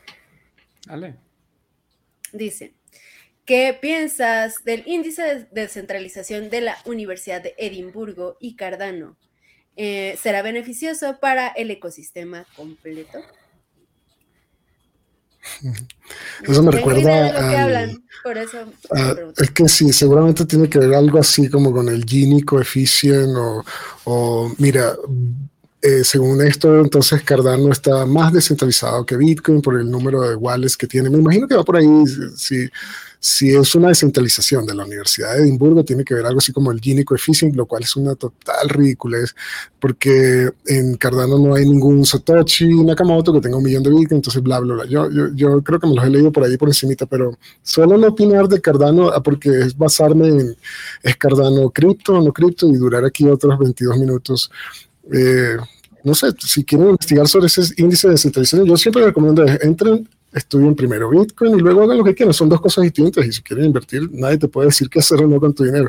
Si eso es beneficioso para el ecosistema, entonces el ecosistema cripto y Bitcoin es distinto a cripto y te felicito, ojalá les vaya bien.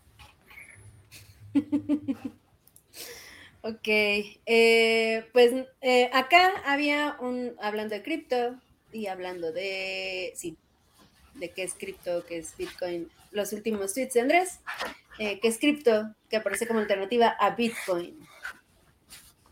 Andrés. Mm. Uy, sí, eso está muy bueno porque los tomaron en un en vivo a este Chamat, que es, él, invertió, él invirtió en, en, Facebook y en un montón de cosas, Airbnb, Bitcoin, el tipo tiene mucha plata, y entró en aproximadamente, tal vez se le calcula en 0.09 en pre, pre, preventa pri, privada de Solana.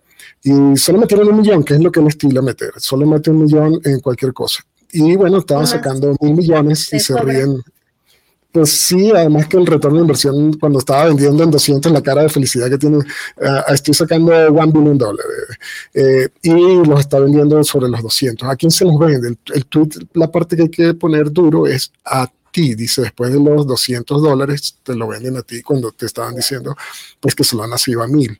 Pero aquí lo dicen riéndose porque yo también me reiría con unos cuantos billion dólares, entonces... Eh, es importante entender qué es cripto y por quién, de dónde sale la narrativa de si es una alternativa, si es más rápido, si es más, barato, si son 500 mil transacciones por segundo, ¿por quién hace esas narrativas? Bueno, los chicos del Venture Capital que saben jugar a esto compran baratos y venden caro sobre ti. Tú eres el exit, el liquidity exit, tú eres la salida de liquidez.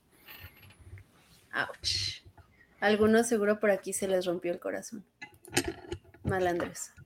A mí me da tristeza de esta gente que tiene en su cabeza que tiene para, para, hacer estas cosas. Un tipo que tiene que no le falta la plata, no le, al revés, le sobra todo el dinero, tiene, lo tiene todo y se pone a estafar. Pues eso no es una estafa legal, digamos, legalmente el término no es estafa, pero es algo donde eh, está dompeándole a sus seguidores, está promocionando una cosa para ir salir a venderla eh, más caro a lo que lo compró para hacer más dinero. O sea, este tipo solo en la cabeza tiene hacer dinero y ya, y no le importa eh, su, no le importa nada más, no le importa la gente a la que lo sigue y le, lo está apoyando en su trabajo. A mí es que no, eso me da, como los mismos psicópatas de Three Arrows Capital y el mismo Do Kwon o Kwon Duo, o como sea que se llame el de, el de Luna, que ahora salen y, sí, Do Kwon, como el otro, como hay un estafador más grande, entonces nosotros somos buenos, o ya no tenemos la culpa. por Dios. Pues sí, el, pues algunos siempre te va a argumentar que pues ahí estaba, si no lo hacía yo, lo hacía el otro. Tú tienes razón en eso, pero te va a decir que es la máxima expresión del capitalismo. Entonces, si, si puedes invertir, inviertes, si puedes vender, vendes. Entonces, es complicado. Está muy bueno para, para otro capítulo, otro show de esto. ¿Quién es la rata más grande? Vamos a medir quién es la rata más grande. Eh, y por último, ¿qué es qué es es y qué no es cripto. Es una cripto, ah, es un plástico 5. A ver, vas, Andrés. Es que sí, eso es, eso es, lo que dijimos, pero ahí el mejor ejemplo es Crypto es Crow, porque el propio nombre es de Crypto.com. Y bueno, en este caso esos ejemplos son de las más grandes y pues diría uno, son ejemplos malos porque se están yendo a cero y todavía hay otras criptos que no. Dado suficiente tiempo y el tiempo eh, limita con el infinito, todo será hacer versus el dinero más duro? Y claro, otro me puede responder, sí, pero es que como buen keynesiano, eh, nosotros no, vamos a estar aquí 100 años, Andrés, que lo paguen nuestros nietos.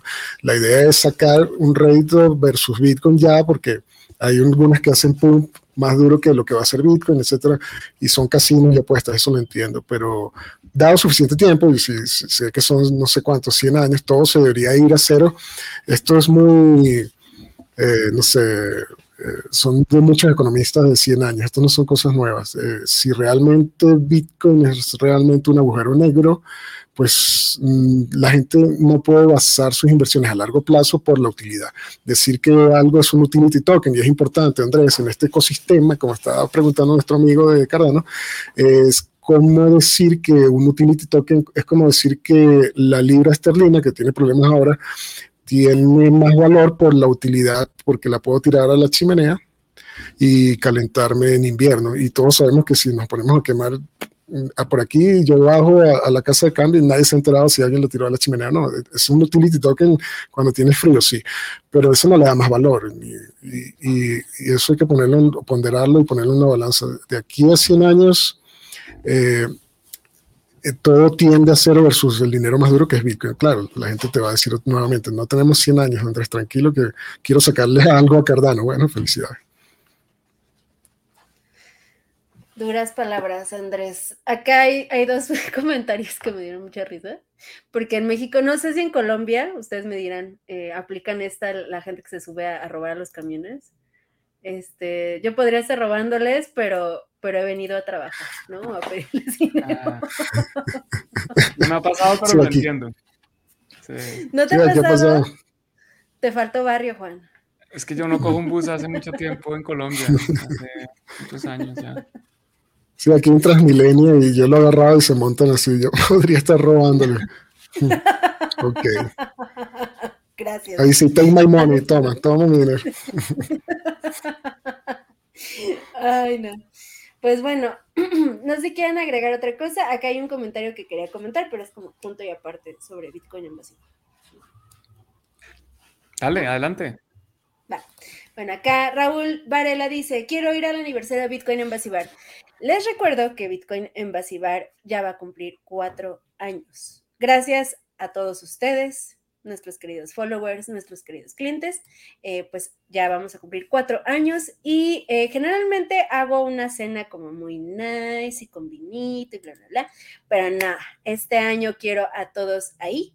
Entonces eh, voy a sacar convocatoria abierta para todos los que quieran ir al aniversario de Bitcoin en Basibar. Y eh, pues nada, eh, nada más, obviamente voy a ayudarme de sponsors para poder ofrecer tragos y comida gratis a todos. Voy a premiar a los founders, es decir, a la gente que estuvo primero en Bitcoin en Basibar, que fueron el punto clave de nuestro crecimiento, de nuestra comunidad. Nosotros no hicimos publicidad de ningún tipo cuando abrimos. Bitcoin en Basibar es lo que es el día de hoy gracias a la gente que empezó a comunicar de boca en boca a todos que existía un espacio como el nuestro. Entonces, gracias y estén pendientes porque vamos a hacer transmisión del aniversario como todos los años. Entonces, muchas gracias Raúl, quédate al pendiente en redes sociales porque por ahí va a salir eh, la convocatoria para que te registres, ¿vale? Y pues ya, creo que eso es todo. Buenísimo, Lore. Yo tengo también un anuncio rápido, si vais ahí en el chat privado.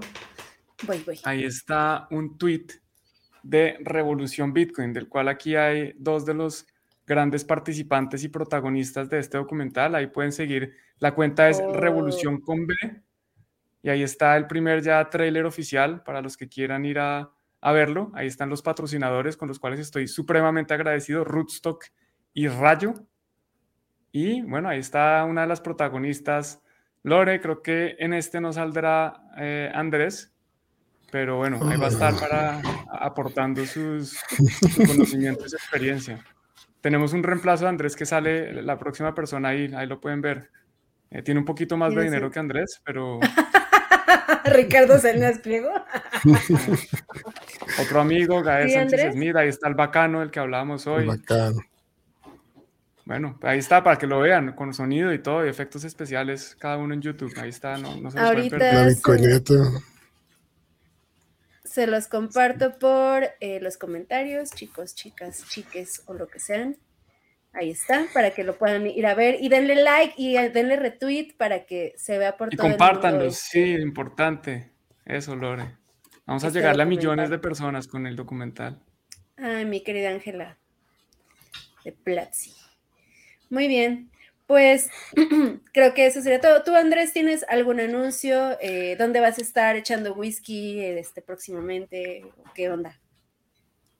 Mm, no, pues este, voy a estar en, España.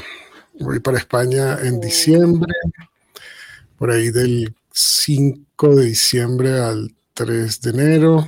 A lo mejor me encuentro con Juan, me encuentro con Lunatico y los muchachos. Listo, listo. Y, y nada, pues serán pues, los whiskies de fin de año ya para el enero bajarle un poquito, porque realmente lo que hice con Juan Rodríguez o Papá Bitcoin, Juan Bitter, fue, uy, no antes nos fuimos a muchas ciudades en Argentina para aprovechar esto de la BitConf. Nos fuimos, nos aprovechamos de ese FOMO y fuimos para todo lado. La Plata, Rosario, Córdoba, que la pasamos increíble en cada uno de esos. Nos invitaron a tomar Fernet, vino, etcétera. Y coma y coma. Entonces, claro, ya, pretendo hacer dieta en enero, porque ya para qué, ya esto se, se dañó. ya diciembre llegó. Entonces, bueno, ahí me veré seguro con Juan en cripto y, veremos a ver qué nos inventamos o qué. Muy bien, pues espera a, la gente del caos bitcoiner más nacido de... Sí, se, pone nervioso Juan, porque no sé, parece que se... a temblar, sí, sí, sí. Es como que otra vez, la, la, a la quinta la ¿Es una buena o mala noticia? No, no, todavía no lo he identificado. la, también me llama gente normal. No sé por qué todo el mundo está andando con eso. No, no tengo ni idea. Es, eres un agente del caos, vete Andrés. La verdad, no, no todo el mundo lo sabe, pero es la realidad. Y ya vete preparando, Juan, ve preparando el hígado, ve preparando los electrolitos, porque ya sabes que Andrés es terrible. Voy haciendo puntos, me toca a mí hacer puntos para que me dejen. Para, que no me toque pedir perdón tan fuerte después. Muy bien. Pues ya saben, eh, en México, aquí el aniversario de Bitcoin en Basibar, por allá por España, Andrés y Juan en cripto, a ver si arman un miro o algo, estaría padrísimo. No sé si tienen planeado o no, pero pues ahí nos avisan. Y pues eso sería todo por el día de hoy. Muchas gracias Andrés por habernos acompañado, ser el invitado especial tóxico del día de hoy. Eh, Juan, ¿alguna otra cosilla? No, que le den like al video, que eso es importante para todos, que nos sigan a cada uno de nuestros canales, BTC Andrés, eh, Bitcoin en Basibar y Juan en Cripto, y que se cuiden, que mucho cuidado, que el mundo es peligroso y hay muchos riesgos, invertir en criptomonedas es riesgoso, invertir en todo es riesgoso, y si no quieren riesgos, pues quédense en la cama. buena, buena enseñanza, Juan. Nos vemos en la próxima. Cuídense. Bye. Gracias. Chao.